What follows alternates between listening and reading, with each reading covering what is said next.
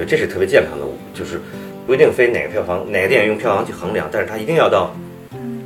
院线上去，让真正的呃，我觉得普通人还不是说什么影迷，这个特别不好的，就让普通人去去选择，让他们去感受，别只给他们一种东西，这样的话会害了大家的。声音跟影像是一样的，都是或者说跟画面是一样的，也都是有所谓的相同的一些呃特点特征，所谓颜色，就相辅相成的两种介质，必须让它最后融合在一起，才产生最后的一个魔力吧。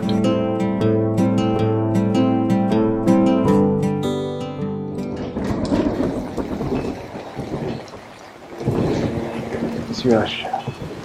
Il n'est peut-être pas à poser cette question, mais. Je trouve pas qu'elle a l'air d'une espionne. Et malgré ce qu'elle a fait de nous, elle reste une actrice. Une femme.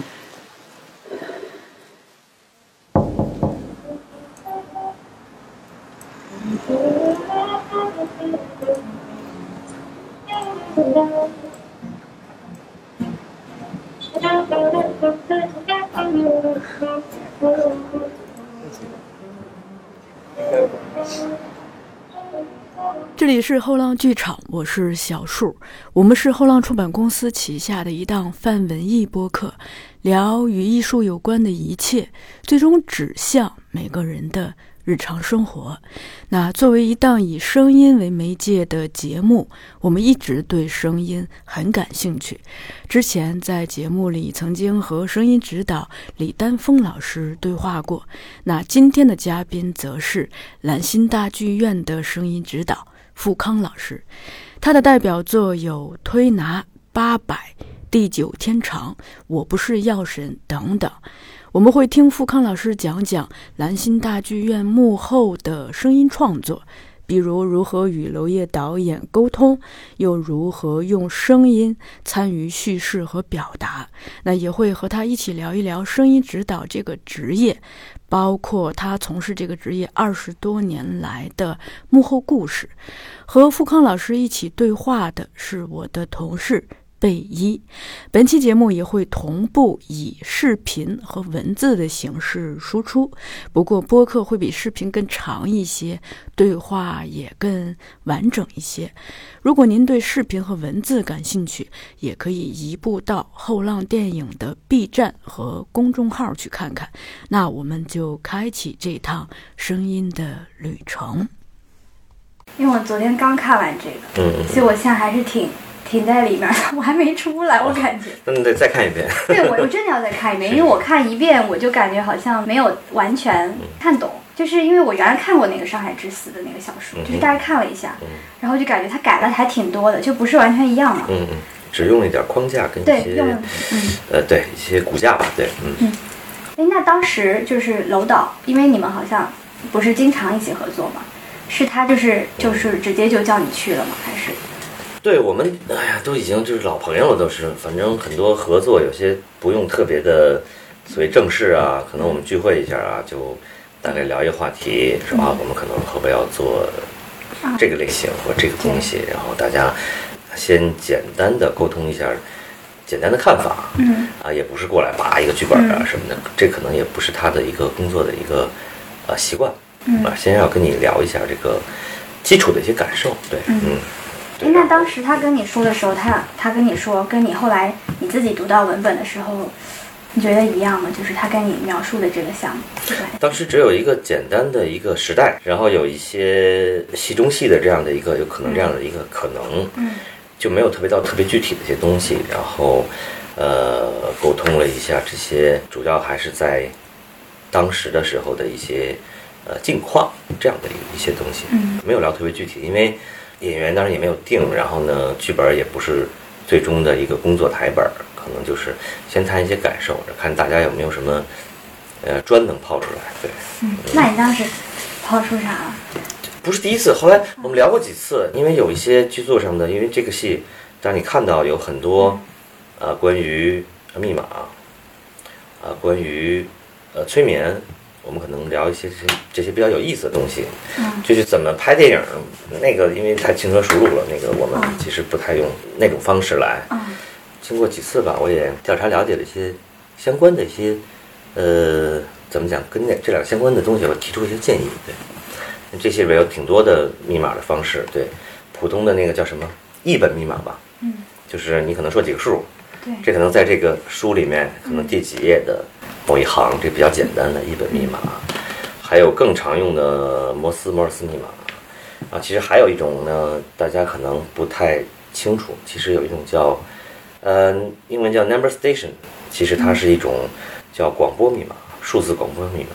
这种密码呢，就是在，呃，因为当年最大的那个，不叫最大的，比较广泛的一个，呃，媒体形式是广播，嗯对吧？但是只有广播，有很多电台啊，有音乐方面的，有一些呃政府的新闻的，还有一些个人的一些电台，都会播放着一些不同内容的东西。嗯，听起来是可能没有联系的，但实际上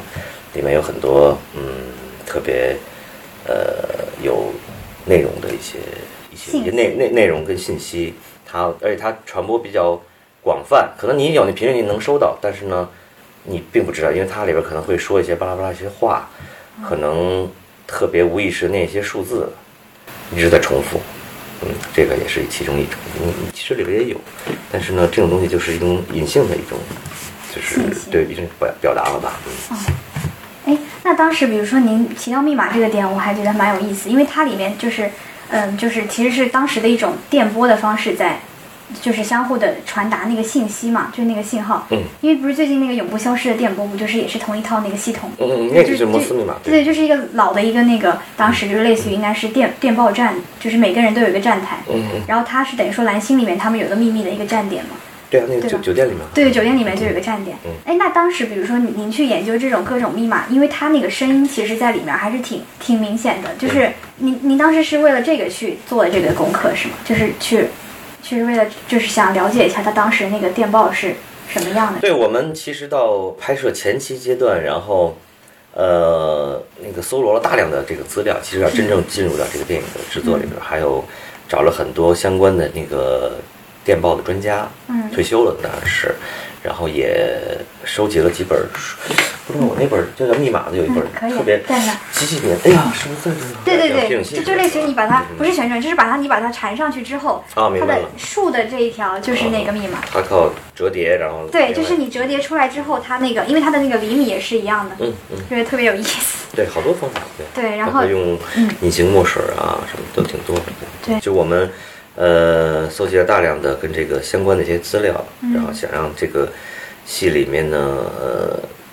的一些关于密码方面的一些信息，嗯让它更加的真实跟完整。它是不是每一个那个，其实每个按的那个声音都是不一样的？那、当然了，对对吧？对对对。那那个的话，因为就是它是会，我们现在有影像可以去考究嘛？你是只是通过资料去考究他们当时那个声音吗？呃，你是指哪一块儿？就是那个电波的声音，就是因为它不是那个按键会有嘚嘚嘚嘚嘚的声音。奥内摩尔斯它的嗯不同的排列组合，它有不同的含义，就 SOS 一样，就嗯是三短上三长再三短，对，里边都是有含义的，对，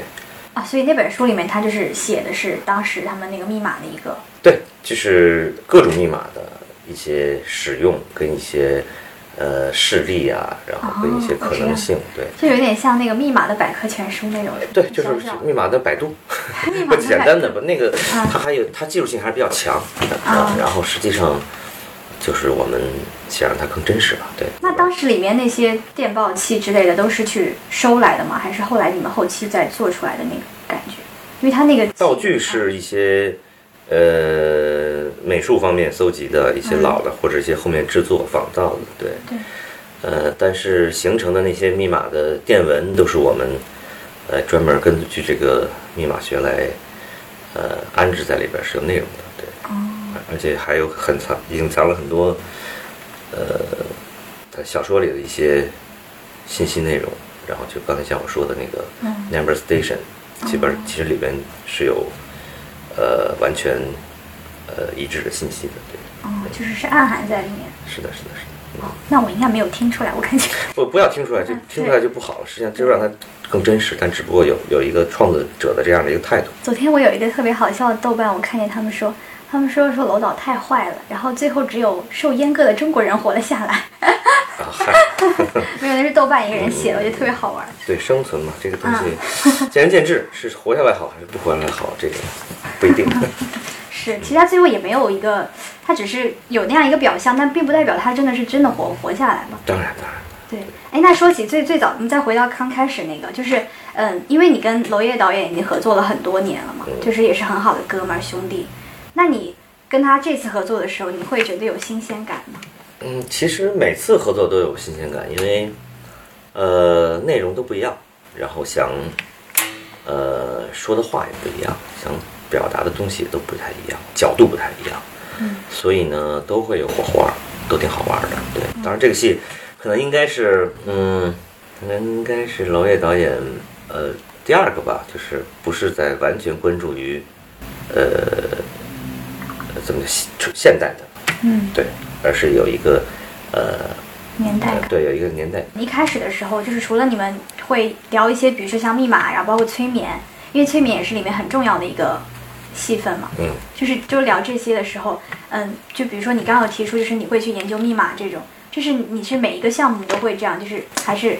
你是跟他合作的时候会这样？每一个都会，因为跟呃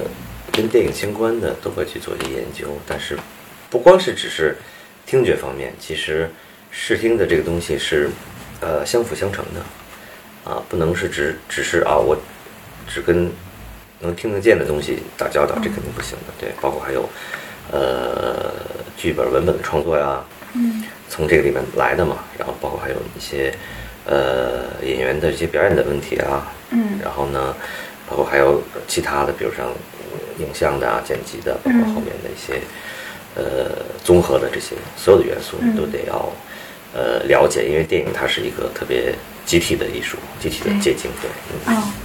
哎，刚刚你有提到就是，嗯，就是集体的结晶嘛，嗯。然后也有提到演员的表演，就是我有一个非常非常好奇的，就是我里面有写一个问题，就是也是当时我们有去那个北影节，他们搞了个大师班，就是让那个呃当时巩俐，然后还有张颂文，然后包括罗烨导演，他们都在一起搞了一个那什么，类似于表演相关的，嗯他们就提到一句话，然后我还记得特别，这是原话，他就说那个电影拍摄的时候，只有演员在演戏，没有别的部门的人。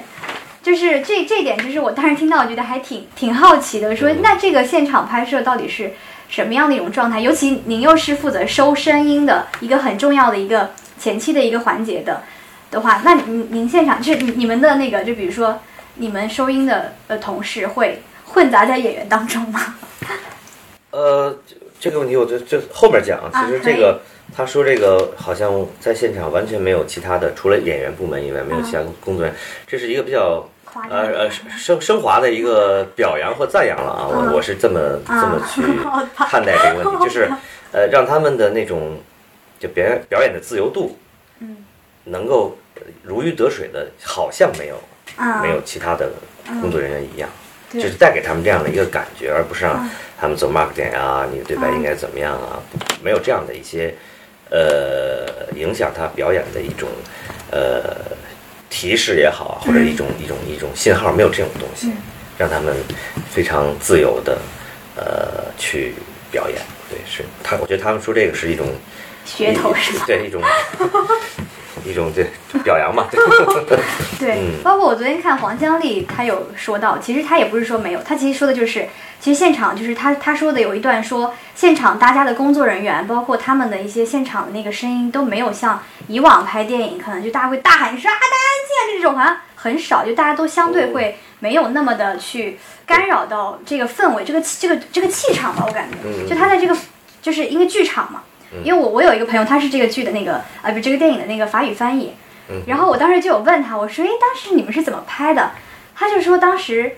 就是一直在剧场里面，然后排排演，然后一直在排，然后呢，他也是那种不太停机的方式，就是会大量的去拍他们的，对，大量的去拍。嗯。然后我就我就在想，哇，那这个演员跟导演挺少，但是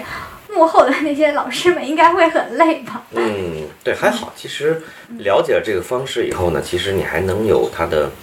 一些呃规律可循，对，还是还是还是可以驾驭的，对。那所以当时，比如说是负责收声的同事，就是您部门的那个小哥，他在现场是就是一直就是藏在那个对我的那个呃现场录音前期录音师是我师弟，对，呃山间也非常嗯。呃厉害，然后也非常好的一个录音师，对，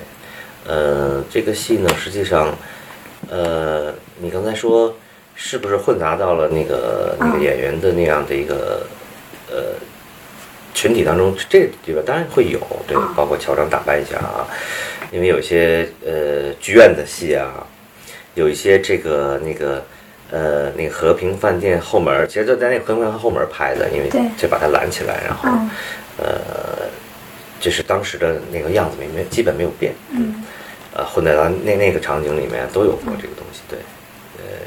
一个是可能更能够呃拿到我们想要的东西，然后呢，嗯。可能也不影响其他的部门的工作，对，都可以。就其实是用一种隐藏式的方式，嗯，但有不是不是全部了啊，不是全部了，对对。比如想更更好的拿到一些东西呢，他不得已可能从要在画面里出现一下的时候，可能会啊隐藏一下。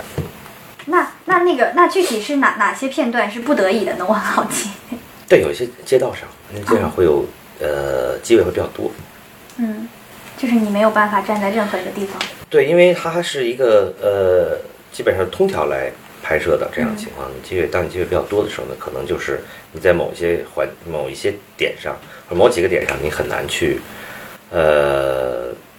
拾取，或者说呃会会会会有这样的一个穿帮的这样的一个问题。那我们就可以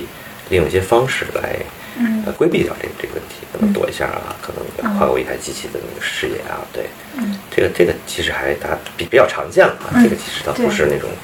独有或什么东西，对对。那我还在想，就是到时候这这那后来那个小哥他有看到自己在镜头里吗？就是电影当中，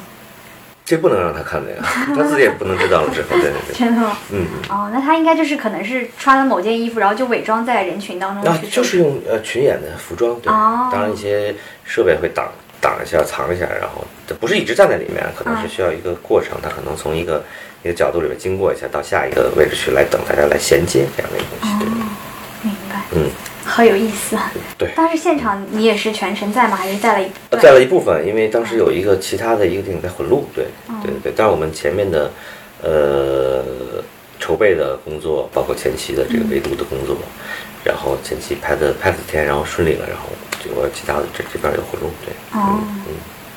那还挺。对，因为现在现在录音技术来讲，工艺来讲的话，呃，相对的前期的录音工作跟后期录音工作是是由摄影指导来全程负责的，但不是呃像以前那样，就是你每无时不刻的要要要在一起的这样的情况，嗯。就是因为你有足够的团队、专业的团队跟支撑着你，所以其实你没有必要完全就盯在那儿，每天都在现场，对吧？对，不能不不对，呃，不用每天都在，但是其实从呃录音的方式，包括理念，或者说想要什么样的一些呃内容，其实都是有充分的沟通呃沟通跟计划，就是想要一些什么东西，一定会要把它能拿到的，对，是是是，嗯蛮好的。嗯。那您团队是一共是就是是整是等于说是一个小组去这个项目，然后另外小组在别的项目，是是这样，是对。如果有同时的这样的一个情况，然后不同的呃录音师、剪辑录音师，他有自己呃一些呃强项或者风格，录音的风格可能会去呃去不同的这样的一个适应他风格的这样的剧组工作那这个蓝星的你叫去的小组是适应什么风格呢？啊，就是拍摄非常的自由，呃，没有那样的所谓的呃，就是怎么讲，就是呃不那么传统吧，对。所以那你叫去的人应该都是比较机灵的，是吗？都机灵。都机灵是吗？一碗水要端平。对，因为他可能不太一样，他有这些经验问题啊。啊，对，所以你就说是你师弟，让是你叫的你师弟去的。对对对对对对对，嗯，那还有一个就是刚开始我写在里面，就是因为他这个可能有人问过是不是？就是这个是黑白电影嘛？就他后来是是是一开始就是黑白拍摄的吗？还是后期调成的黑白？后面调的，后面调的对是吗先要，嗯其实这样的，其实那个罗伟导演讲过，他们在开始的时候呢，实际上你要先保证在一个非黑白的状态下，它的颜色搭配是合适的，这样的情况下你才能呈现出好的非就是非彩色的状态，而不是说一上来就是黑白的。对，因为对没有人的眼睛一上就是纯黑白的，或者不不是叫没有人吧？对大家基本上都是一个彩色的眼睛，我也希望是彩色的眼睛。对，那那就是方式上是啊按照彩色片来做的来做，然后呢后面来对。哎，那对您声音的这个制作，包括那个会有不一样吗？就是我这里有写一个看起来还蛮有点傻傻傻的问题，就是黑白电影的声音，就是以前因为现在其实最近国内华语片其实不太有会做黑白的，就有 Double Plus 这种啊，但是可能不太一样。然后，但是就是作为这样的一个呃影像，它是黑白的，然后会对您声音制作上有什么不太一样的地方吗？嗯，其实呃不是为了黑白而黑白啊，其实这个电影它是从另外的一个角度去看当时那个年代，也就是当时的上海那个孤岛，呃，谁说都是绚烂多彩的呢？嗯嗯然后呢，实际上我也经常以前经常讲过，其实声音跟影像是一样的，都是或者说跟画面是一样的，也都是有所谓的相同的一些呃特点特征，所谓颜色，呃频谱，实际上对于声音来讲也是一样，它也我也觉得它是其实也是有颜色的，它是有频率的，它是有不同颗粒的、长短的、节奏的，是完全是呃就相辅相成的两种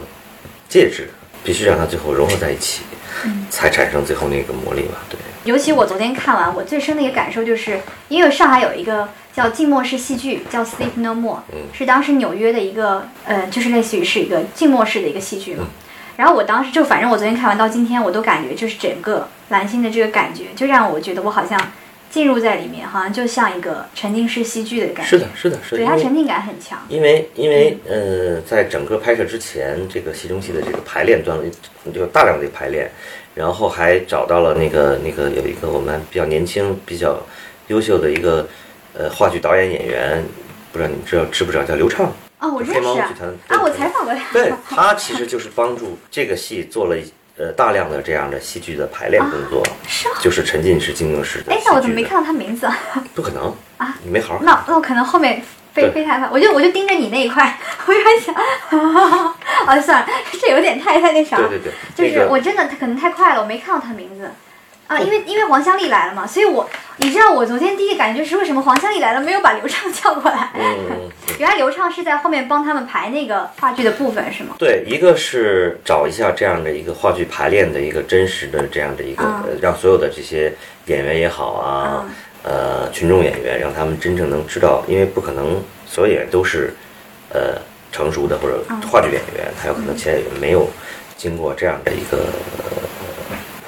或者没有经过这样的一个训练，所以要让他们知道什么是那个。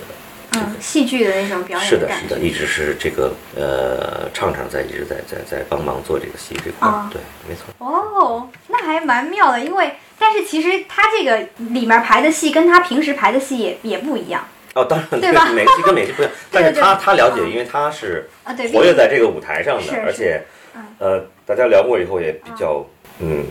就是还比较有有有有共同语言对对，嗯有沟通吧，对，还蛮有意思的。是。但是其实就是它的沉浸式也不单单是因为它里面有戏剧，但是我觉得很重要的一点是因为有声音的一个声场，就是我觉得就是你在那个环境里面，就是如果没有声音的话，其实那种沉浸感是很难达到的。就跟我当时去那个沉浸式那个剧场，它有五它有六层楼，嗯。它的一个很重要的一点是它每一层楼它的那个背后的音乐和它的那个它有那种也有那种灯啊什么的，其实是综合的感觉，就是不单单是因为它里面那个戏剧排演的那个方式的确很很直接，还有一点就是也是我想要问您，就是您是怎么去营造出蓝星这样一种很独特的一种呼吸感？我觉得是很有呼吸感的一个电影。呃，从结构上来说吧，实际上会有两种结构或者三种结构。呃，在一条这样的一个呃舞台上，这条线索嗯跟呃于锦这样的一条线索把它串合在一起，然后呢，有一些场景之间的一些无缝的一些连接。嗯呃，怎么让观众能够把这些场景，其实就是情绪，这种不不同情绪让它嗯无缝的连接在一起呢？实际上，实际上就是呃要首先你得先营造出这样的空间，再拿这样的空间把它打散了，组合在一块儿，就像橡皮泥一样。你可能拿一个红色橡皮泥，再拿着一个黄色橡皮泥，你要把它先捏出一个形，然后你再把它啊揉揉合在一起，再重新捏成另外两个一样的东西。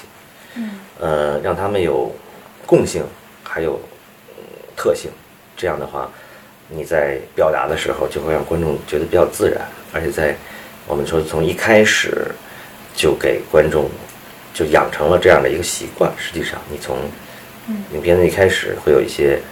呃比较显性的戏中戏，嗯或者是一些戏剧的一些表达在里面，然后之间之间是一些可能不那么无缝的一些打破打断，那你有这种对这种表达方式的一个呃前面一个认知认知就养成，实际上就是跟你玩一个养成的游戏，让你先。让你先可以啊哦知道大概是什么样的东西，到后面来讲的话，你会把这个台阶儿，那你不能到一些真正的一些比较后面的一些复杂段落再这么来做，那个比较突兀。对，嗯包括就是一开始就是其实，因为我我有注意到，就是整个片子里面真正出现音乐的地方其实挺少的，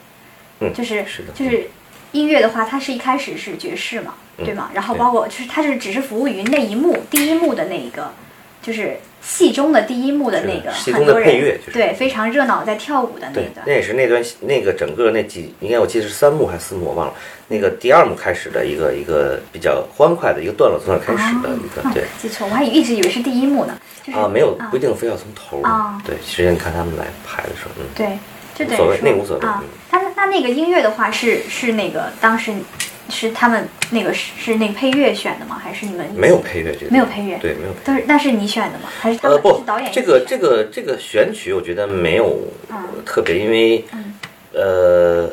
我们的方向是什么呢？就是一个在三十年代比较呃流行的这样的一个小型的这样的一个呃舞会，对不一个一个这样的一个乐队的一个一个这样的形式，嗯。呃，很就是也都沟通了，找了一些乐手和乐师，对，最后呢，这是一个半半即兴的一个一一段一段爵士，因为爵士来讲其实很少有长篇大谱子，可能有一个调性，大家就 jam 就玩起来了，对，这是一个半即兴的一个东西，对，嗯，全是在现场演奏的，你听到的全全部都是现场。同时发生的，不是没有配乐什么同时录完 贴一个什么的没有，不可能，对，哦嗯。就等于说它其实也是在这个戏剧舞台中的一部分，当然，当然，对吧它是有机的嗯嗯嗯，它就它就是一个呃一个元素，嗯。就是一个元素。对哎，那刚刚我提你有提到那个橡皮泥那个东西，但是可能就是一听到他们可能不知道那个橡皮泥是什么，嗯就是你可以讲一讲，就是你啊在处理那个就是戏中的，就是那个那个那个原来应该是他对对，那个戏我我来说吧，对，你要至少要营造出两种空间，一种空间是。呃，在戏剧舞台上的啊，最后就像后边中后阶段，他们来真正来看星期六小说之前营造的那种氛围，对它是一个舞台感的，那个舞台大家都都有都大概有一些经验啊，或剧场感的，对呃，这个空间比较大啊，说话可能有一点儿这个空一点儿啊，有一些这样的一个空间展示，就是相对真实，相对真实一点把人拉回到舞台上这样的一个质感，就像刚开始啊那边一个什么东西掉了呀，你说啊我们再重来一遍，其实非常真真实的在所有舞台上。嗯。然后后来其实他们那个，那你你那个那个那个那个透视进去以后，他跟于锦跟谭娜在呃那个酒吧里面坐下来以后，那个就是相对比较呃具象的，那个其实就是所谓的船屋酒吧，他们经常呃见见见面见面的地方。其实从另一条条件那个那个小说里边的故事呢，它这是他们的那个就是呃那个叫什么，就是地下党啊来啊街头啊来来，就是从那个戏剧里边，同时你要要营造一个酒吧这样的一个氛围。啊，它为什么在船坞酒吧？其实就在呃一个造船厂旁边，就像结尾他们经过的那样，是一个呃海边的造船厂的一个一个酒吧。哎，至少你至少要营造两两个这样的空间，然后把这两个空间里边的呃相同的或者他们特性的东西打散，然后再重新组。所以就是其实，但其实我我觉得还有一点就是，可能它在不同的场景里面，因为它里面其实除了嗯很重要的那个剧场里面，然后包括你刚刚说到那个传武酒吧，嗯。其他还有一场戏我记得特别的深，就是张颂文老师他在监狱里的啊，去探监的那场，嗯，就是就是那个那个场那场戏里面，他他表演真的很绝啊。嗯。然后除此之外，我我我是，哎，我觉得我可能我我是不想去，就是很努力的去接收信号的。但是因为我今天想来见你嘛，然后我就想说，我应该要仔细听一听。然后然后不用不用不用然后，然后潜移默化，不。不不不，也不是，就是因为可能我们就是因为毕竟我们就是会去采访一些人，然后嗯包括本身我们自己看电影的时候，可能跟普通观众还是不一样。就包括我觉得您您去看电影，肯定跟我们的那个接收的信号端肯定也不太一样。不不不，就完全不想任何自己跟专业相关的，绝绝对不，那你就跳戏了，你进啊进入不了啊。别人做一什么别的电影，我老去听声，那不行，那肯定不是不行，啊对，还要进入那个故事那个人物，对，对，但但是我我认为就是那个监狱里面，他那个隐隐约约的那个水滴的声音，其实也也是有一点用意的。就是我是觉得就是在他那个氛围里面，就是你想，其实正常跟他跟普通监狱是不一样的嘛，他是类似于关的是。嗯，就是他他类似于被人家一就是软禁对被软禁的那种状态，他也不是普通监狱。嗯。然后加上，因为我觉得可能他最后最我背景里面加那点水滴的声音，嗯。可能是怎么说呢？凄婉，我就会 觉得就觉得这个人更惨了。虽然说他肯定也很可恨吧，嗯就这个是当时你们现场的那个声音吗？还是？那不是，这肯定不是。我想也是。对那这个是为什么当时想在这里加这样一个？因为这个其实上那个那个时代啊，包括这个对于上海的这样一个感觉，呃，嗯，包括你看整个电影的开篇，呃，它都是一种这种雾蒙蒙的，啊、湿漉漉的，包括几次人与人之间的重要的关系，你你仔细你可以回去拉着片想想，都是呃有这样的一个呃气氛氛围的，也就是说，可能在下着多多少少的雨的这样，这是一种呃抒情的一种表达方式。因为这个电影也没有那种特别主观的配乐的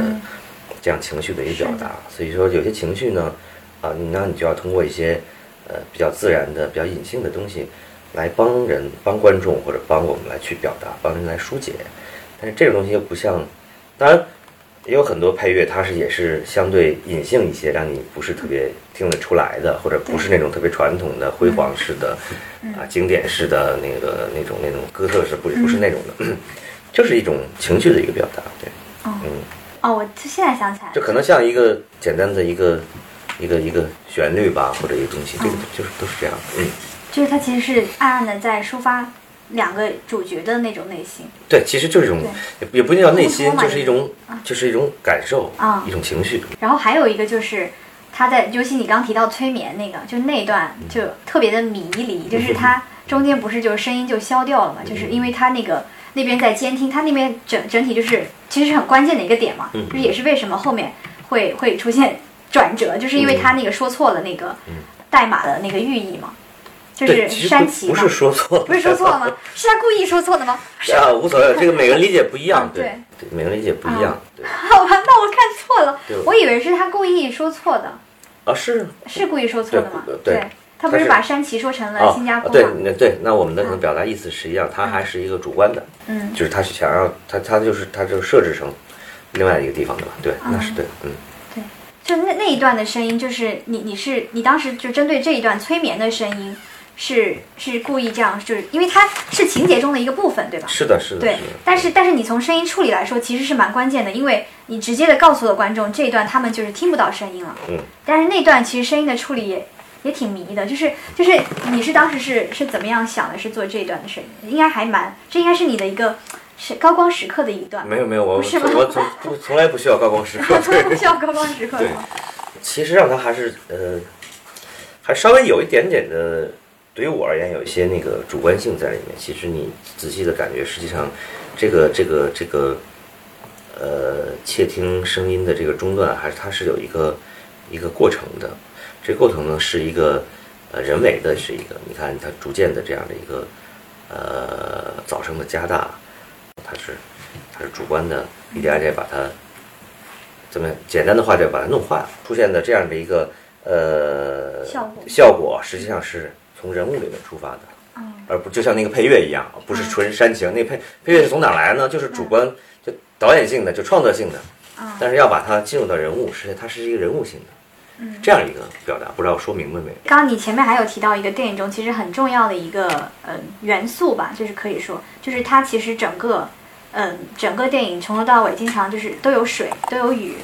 这个其实是很重要的一个元素嘛，嗯就是不不光光是因为那个，就是上海就是经常下雨，嗯，就是可可能也是因为想要在叙事当中加入一些雨的元素吧。这个因为它其实是会，它是直接在声音里面呈现出来的嘛。对我对刚才说了，其实它就是嗯一种情绪，嗯一种情绪的一个一个一个表达，对。嗯然后这种情绪呢，又非常适合呃这个地方，啊，也比较适合那个时间，对。那那你们里面插进去的那个雨的密度跟频率这种，你们会有嗯会有编排吗？就是终于问一点这样的那个 对高端点的问题了。对，实际上当然了，就像那个乐音一样的，它是由这种，嗯，比如从 C D E F G A A B，就是哆来咪发嗦拉西哆，嗯它是是由什么来界定？就是由频率来界定的。对，嗯不同的频率产生的不同的，呃，当然它是乐音啊，有的时候那个。非乐音什么的，就不是由这种乐器来演奏出来，就是现实中的一些声音或者是音效，呃，这是相对有一定的区别，但是它都是对听觉产生作用的。它就是通过很多不同的频率，啊，不同的密度，不同不同的响度，还有很多不同，就是它比较复杂了。基本简单的就这这几方面，来去呃给人的这样的听觉造成一种影响。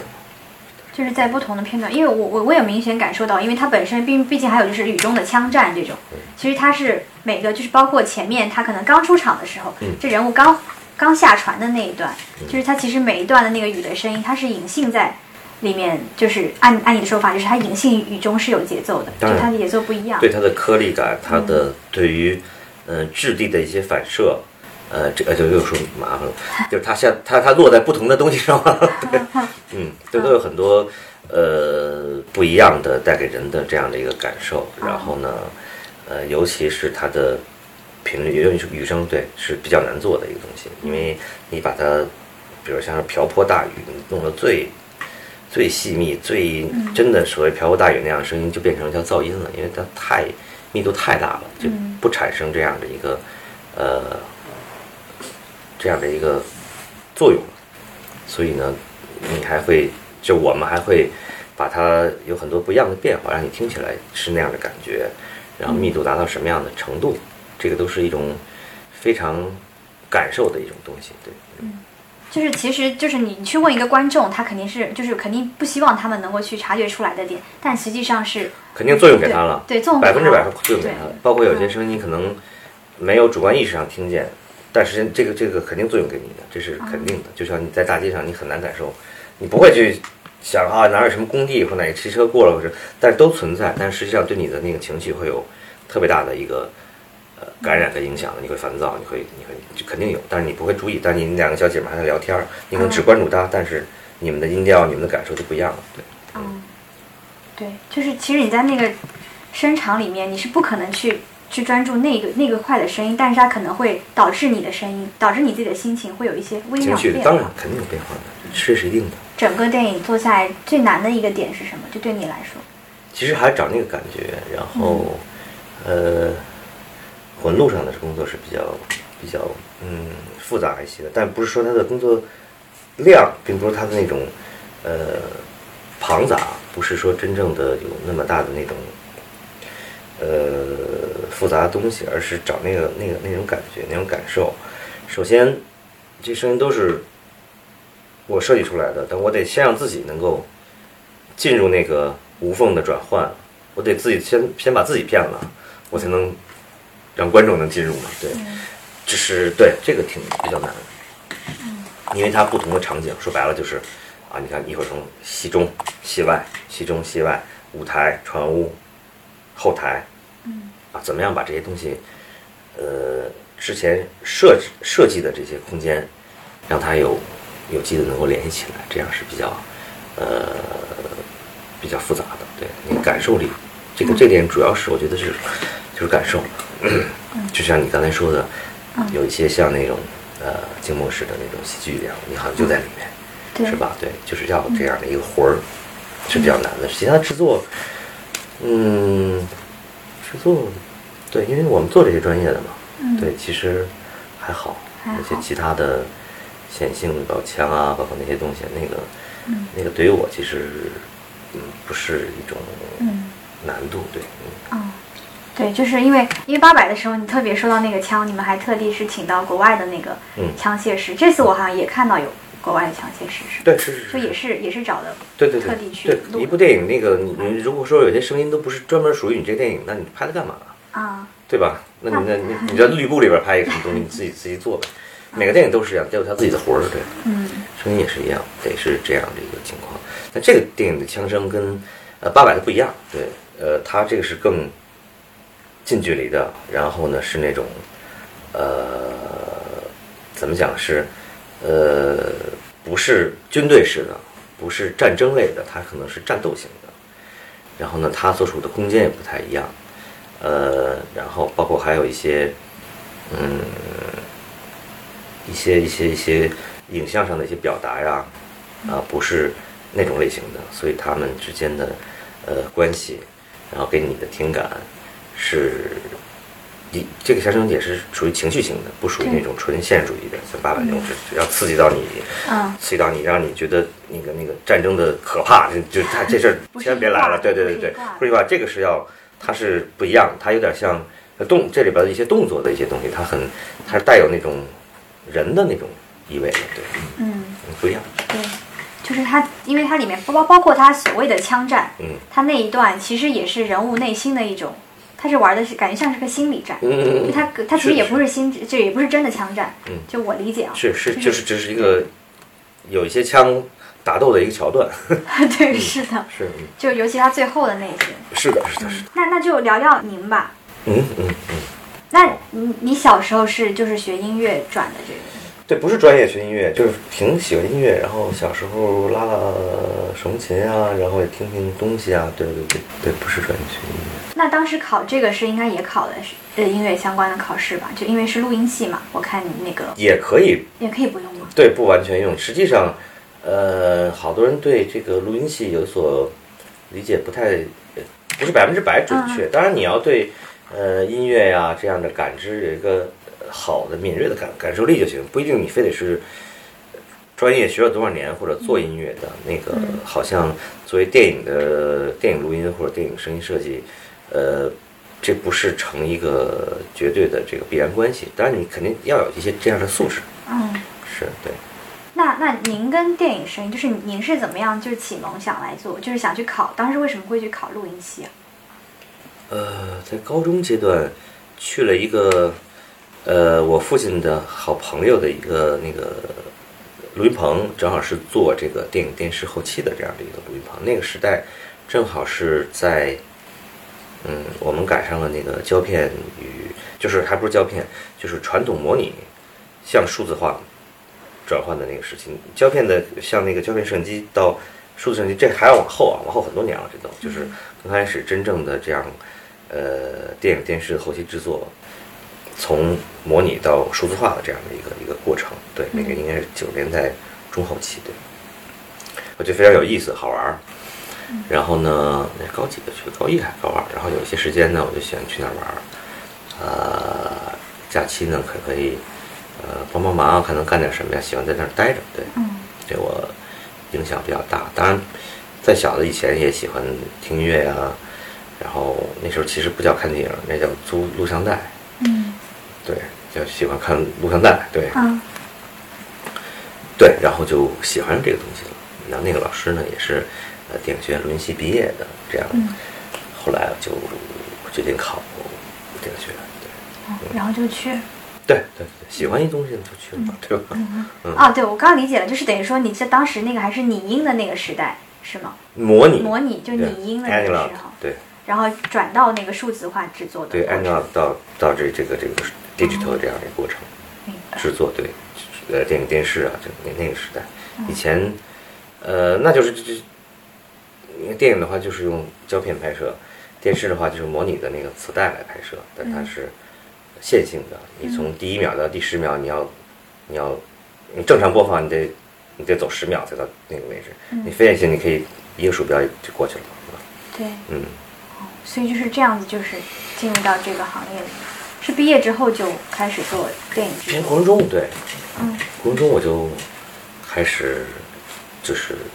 做电影，我看几年大大一大二的时候就是就是呃一块儿混录了苏州河嘛，对。嗯，那当时就是这也是几就是是那个是去跟剧组吗？还是说是学后后期的制作，对因为当时他在上学，不能那个出去，对哦，然后然后混录在冰场，嗯就是第一次参加后期电影的工作，就是工作，对，苏州河，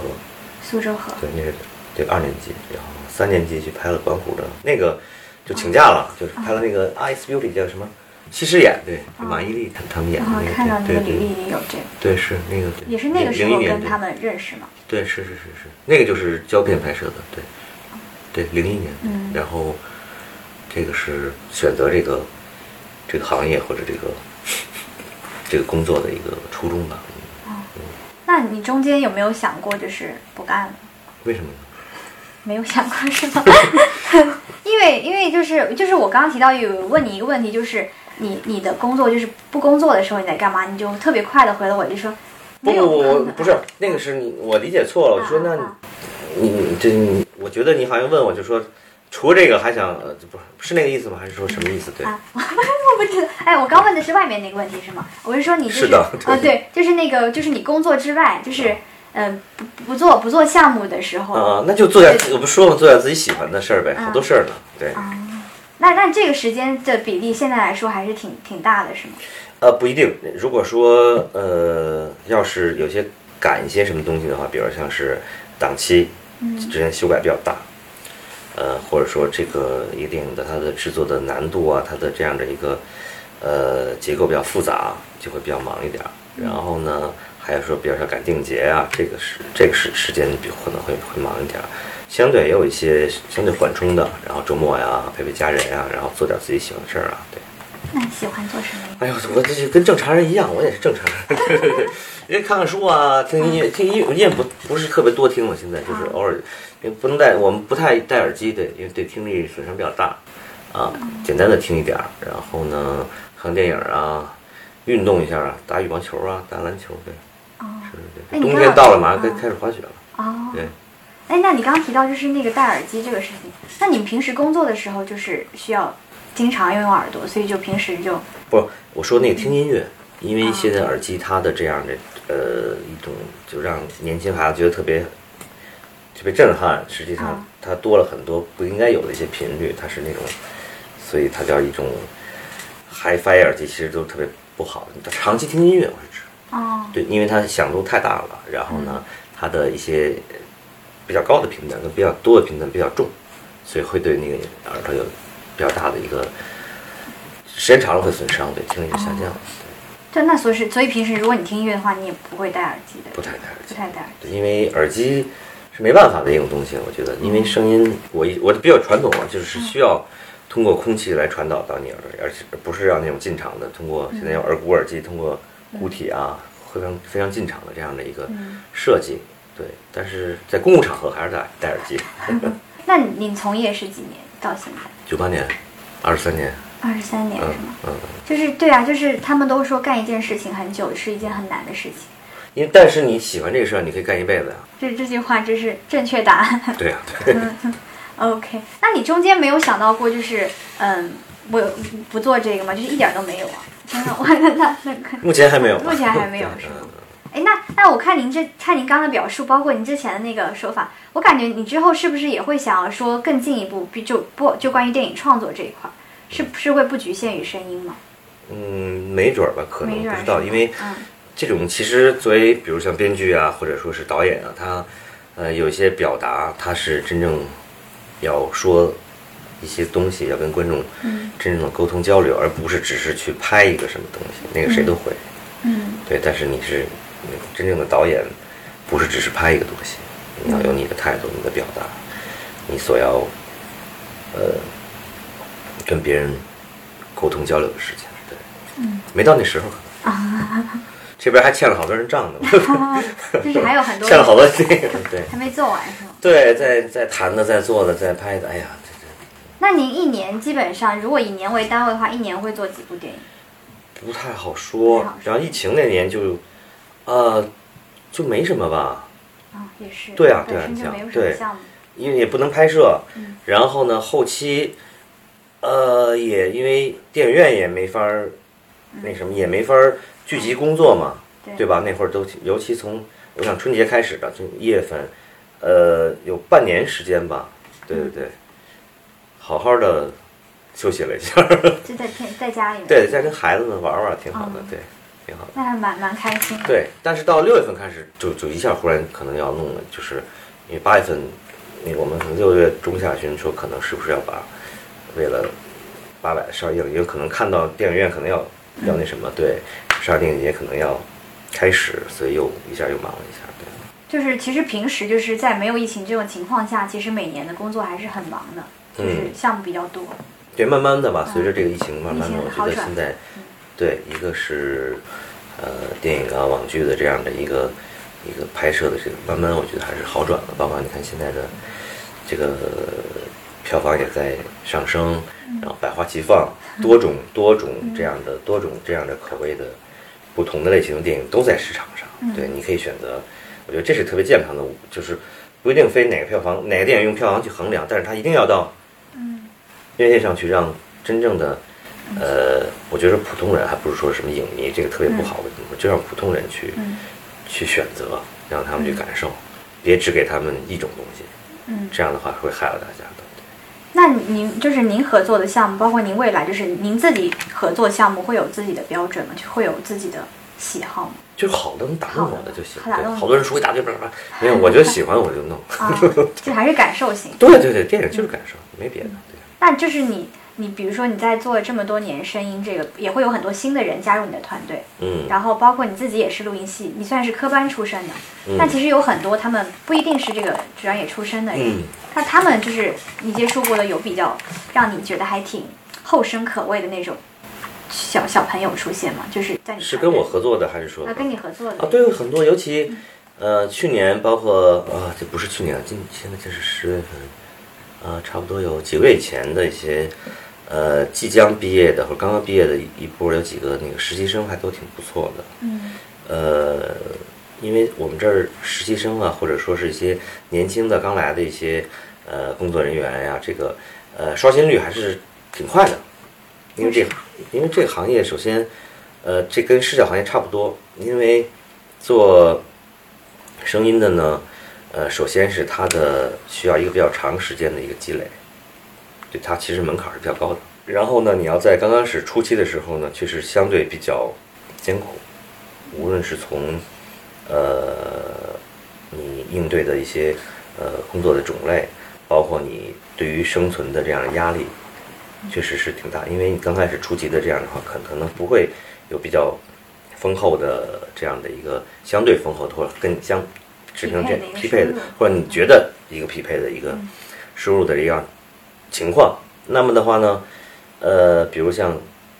那个那个做失效，他们就经常会说会被那个游戏公司呃挖走人，比较这个比较大家都知道比较常见。实际游戏公司有很大很多，还有他们自己的声音的团队，这样是是一样一样的一个情况。他们就平均来讲的那个薪金跟失效是差不多的，也是要高百分之多少或者一倍这样的一个情况。然后呢，你想这个里边人才的流失是比较嗯，就是可能有一些人他们就受不了这个，对，不是，就是他没坚持下来，或者说他可能，呃，在刚开始还没适应的时候，嗯对，所以说，所以说，相对，尤其做，其实电影行业每个每个每个门类都是电影，所有的跟电影星都是需要你一颗就是喜欢热爱的心，你才能坚持下去，嗯。所以留下的都是非常厉害的。可以分享一下你这个这么久，就是这么多这么多年的一个剧组生活中比较难忘的一些事情。都难忘啊，都特别好。然后啊，开机了，然后啊很开心，然后当然工作很辛苦很累，但是也是开心的。然后杀青了，大家又就是觉得，哎呦，这么其实拍了很长时间了，怎么这么快就杀青了呢？大家要要要要要分开了，那可能在江湖再见，然后这呃周而复始。其实上，呃，怎么讲，就是当你开始的时候觉得啊，我们还有时间，时间还很够，还很漫长。但当你结束的时候，你会觉得怎么这么快结束了？就是一种悖论吧。对，那就是因为其实剧组整个拍摄，就是包括你做这个后期的制混录的时候，嗯其实就是跟平常工作肯定也不一样嘛。啊，性质不一样，对，肯定肯定很不一样这肯定不一样，对。就是，但那你一开始的时候，就是，那你家人应该是很早就知道你以后要做这个工作是吧？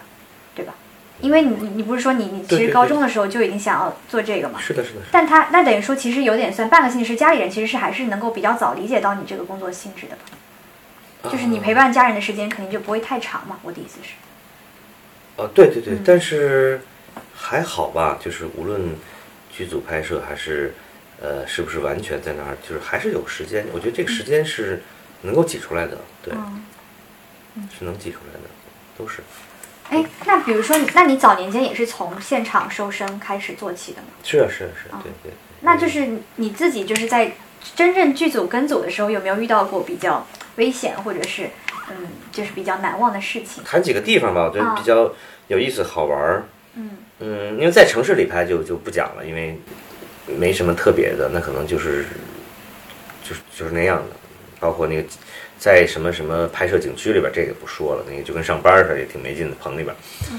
嗯，零几年就是我们去这个拍摄可可西里，嗯，去了真正的这可可西里无人区，然后呢，也真的是非常呃终身难忘的一段经历了。呃，从先从这个藏区的玉树，后来到了呃那个青海的格尔木，然后又进藏，去了很多很多很多很多，就是一般人不太可能，就是哪怕驴友你都去不了的地方。对，但是为了这个拍戏，要去一些非常有意思好玩的，就是也是非常有点危险啊。其实你要是因为还有工作，呃，容易不能感冒啊，容易肺气肿啊什么的，这样别别跑啊什么的。但是，呃，还算很快乐的呃一段旅程吧。他去了什么，比如像是不动泉，那真的是是非常美的盐湖啊那些，对。然后这个藏羚羊啊，对这些这些经历，我觉得包括那个那个地方的一些风土人情，跟藏族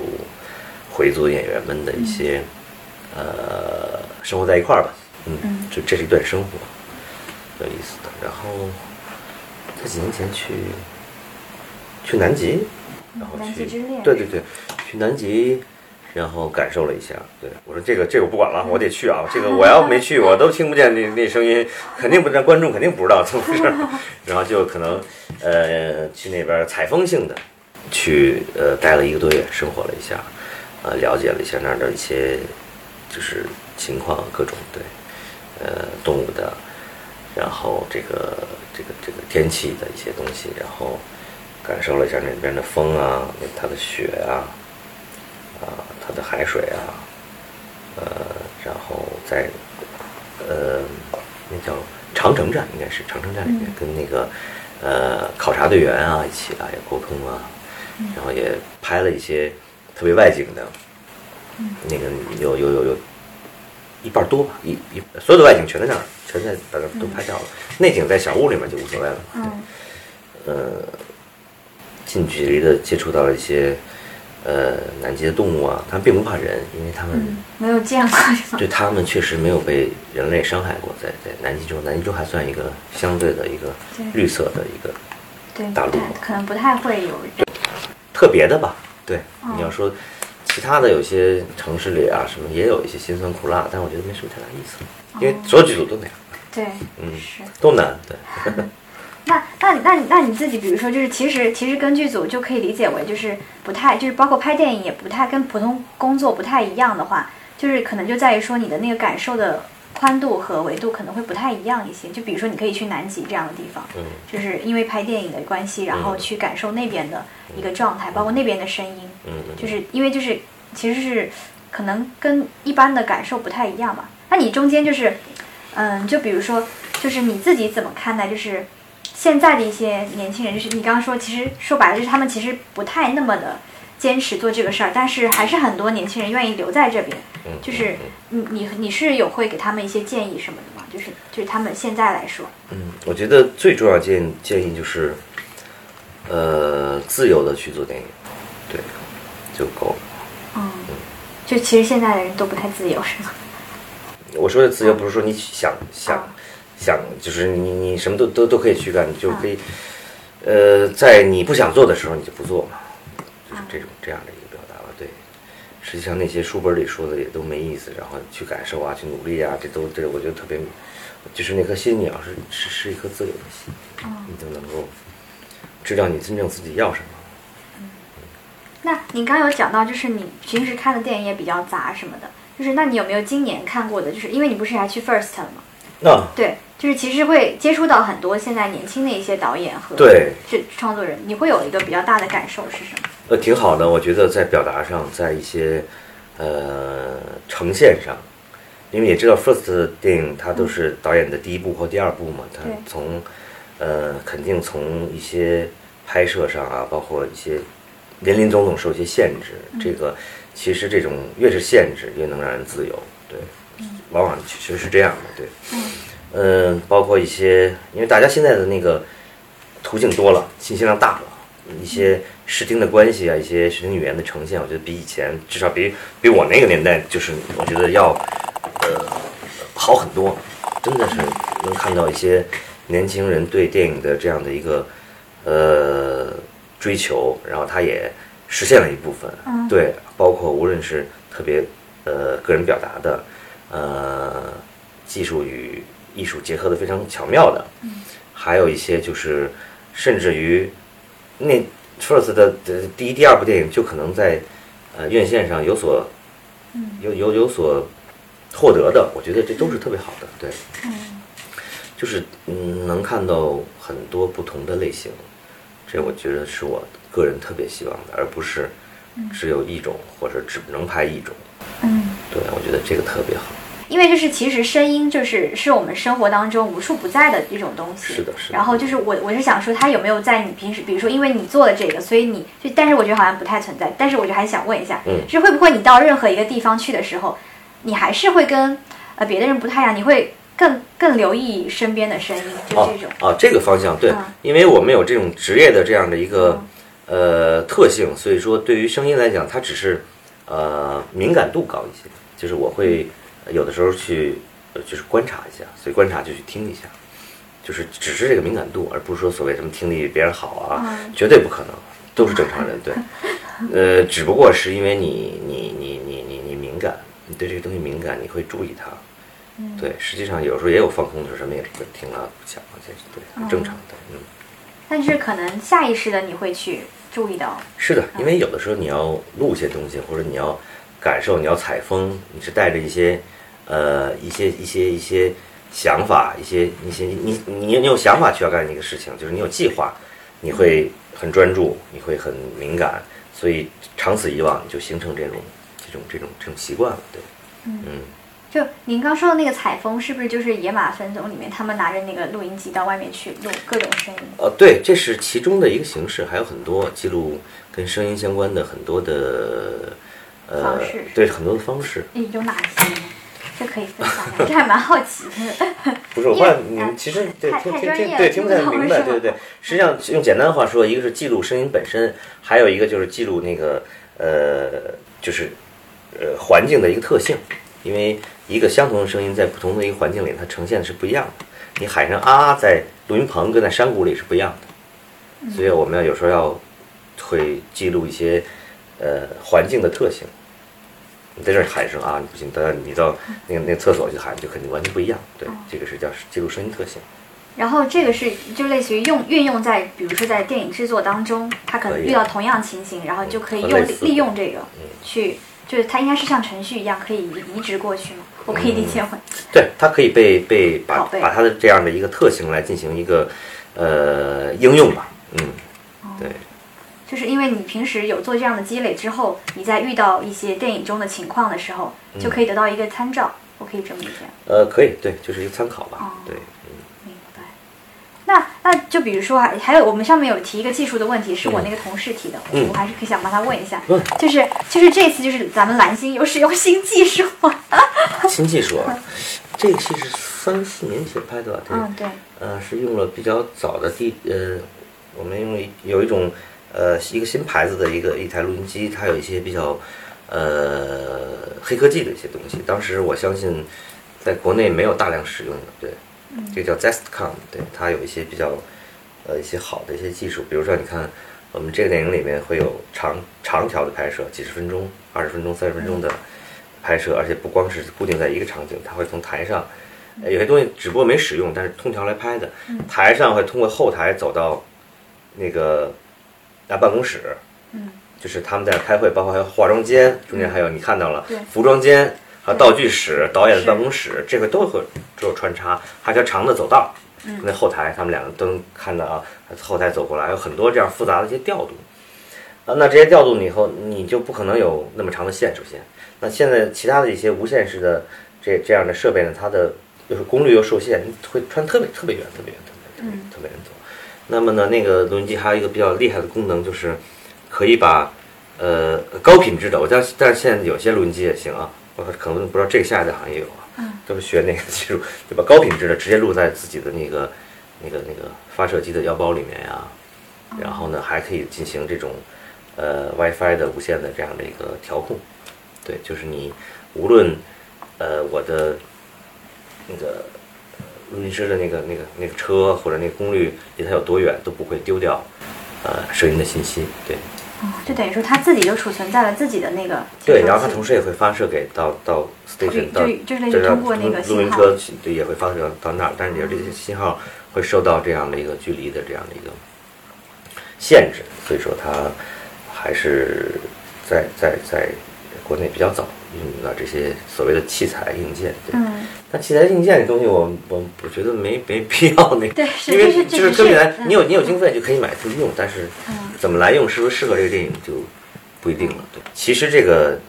电影技术的这个发展是大大的推动电影艺术的这个发展，因为呃，它可以呃大大的让呃导演能够得到他想要的一些东西。你看，没几很多次的这个电影技术的发展，从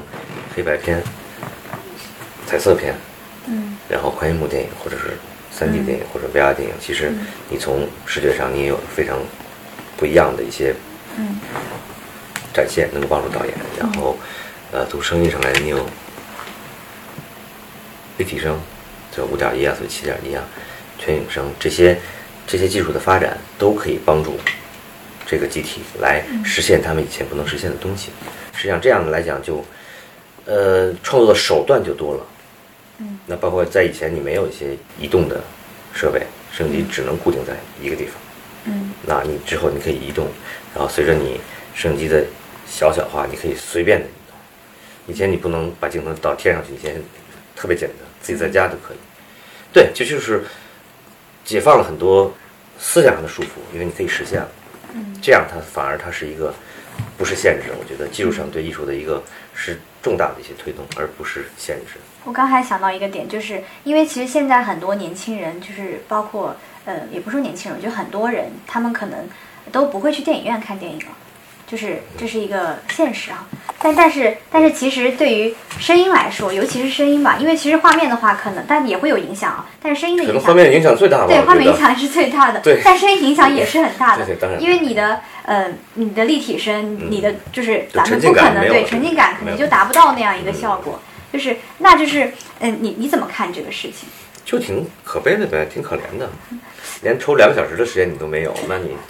你更谈可能更不看书了吧？我觉得是对，嗯 都被短视频那些碎片充满了一些东西，然后你没有自己思考能力啊，灌给你，然后你老刷一东西，咵就永远给你刷这些，那变成填鸭了嘛，你自己你就不自由了，